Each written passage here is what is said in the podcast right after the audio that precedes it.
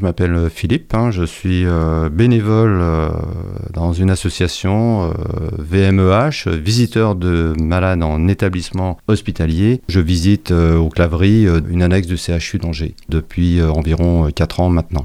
J'ai eu le projet d'amener une nouvelle technologie dans le cadre des visites aux malades, ou en convalescent tout du moins. Il s'agit du casque de réalité virtuelle euh, qui euh, est très prometteur au niveau du fait de pouvoir s'évader un petit peu du milieu dans lequel on est confiné pendant quelques temps. Les résultats sont très positifs, hein, puisque les gens sont demandeurs. Hein, euh, quand je leur propose, il n'y a pas de souci. Ça s'adresse bah, à tous les publics. Hein. Quand on rentre dans une chambre, on commence à discuter avec la personne, et puis on lui dit que, en plus de, la conversation qu'on peut avoir avec elle, on a une nouvelle technologie qui peut lui permettre de se téléporter, on va dire ça comme ça, ailleurs. Bah, on peut euh, l'emmener près d'une rivière, d'une montagne, euh, ou voir une vidéo d'un lieu qu'elle connaît euh, qu'elle voudrait revoir en fait. Hein.